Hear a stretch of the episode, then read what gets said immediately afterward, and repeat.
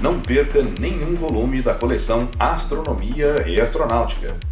E não deixe de seguir Astronomia e Astronáutica no Instagram. Os links estão na descrição desse episódio.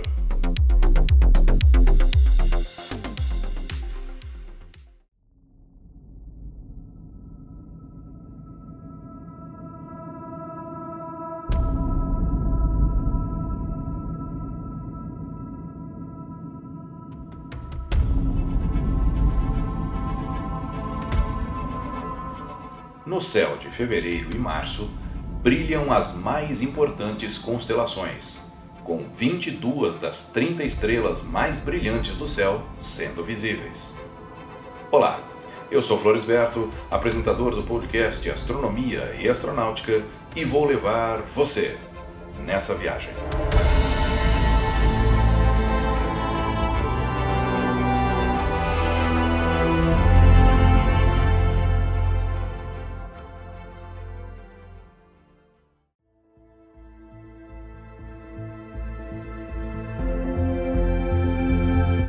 Meses de fevereiro e março são os únicos meses do ano em que a luz artificial das grandes cidades não ofusca a beleza do céu.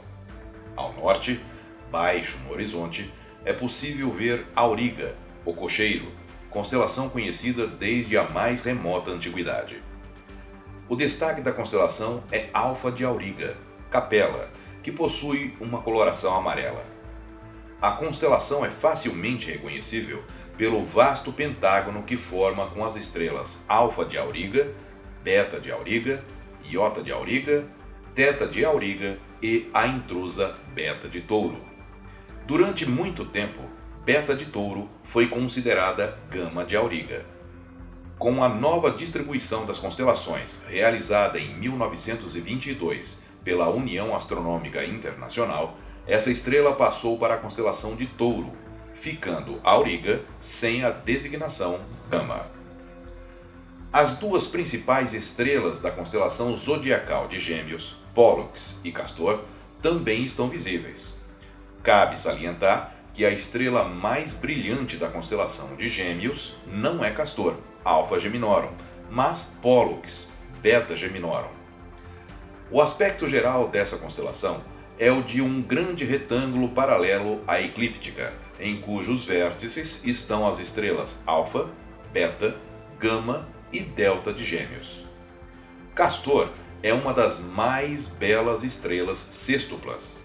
As principais componentes de Castor, observáveis como a pequena luneta, são de segunda e terceira magnitudes e distam 10 segundos de arco entre si. Um pouco a noroeste de Eta de Gêmeos está o belo aglomerado M35, observável a olho nu, mas um espetáculo magnífico com o auxílio de um telescópio ou mesmo um binóculo.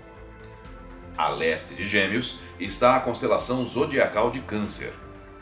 Entre as estrelas Gama e Delta de Câncer, durante as noites límpidas e sem lua e longe da luz das cidades, será fácil distinguir uma região leitosa conhecida desde a antiguidade pelo nome de presépio.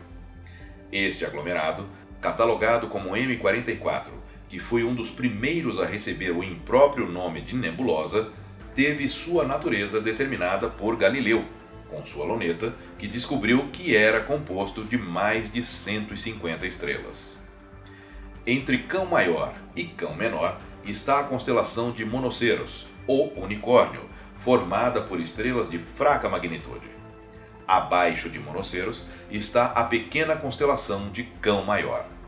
Alfa de Cão Menor, Próximo, é uma brilhante binária situada a uma distância de 10 anos-luz. Sua companheira, com 13ª magnitude, é de difícil observação. Na região sudeste do céu está a constelação de Argo, o navio.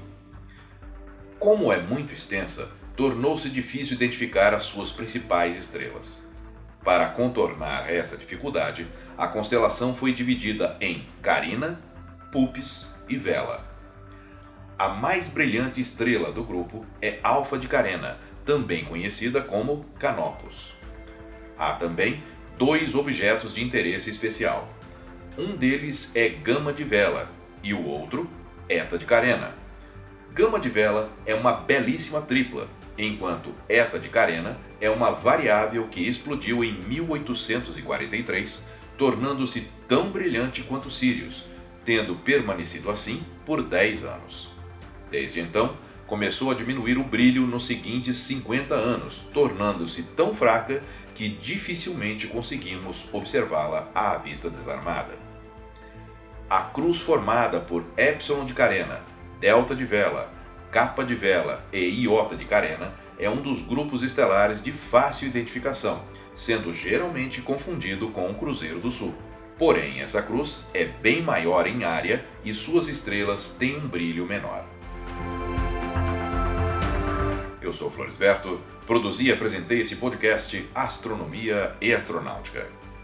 Até a próxima viagem.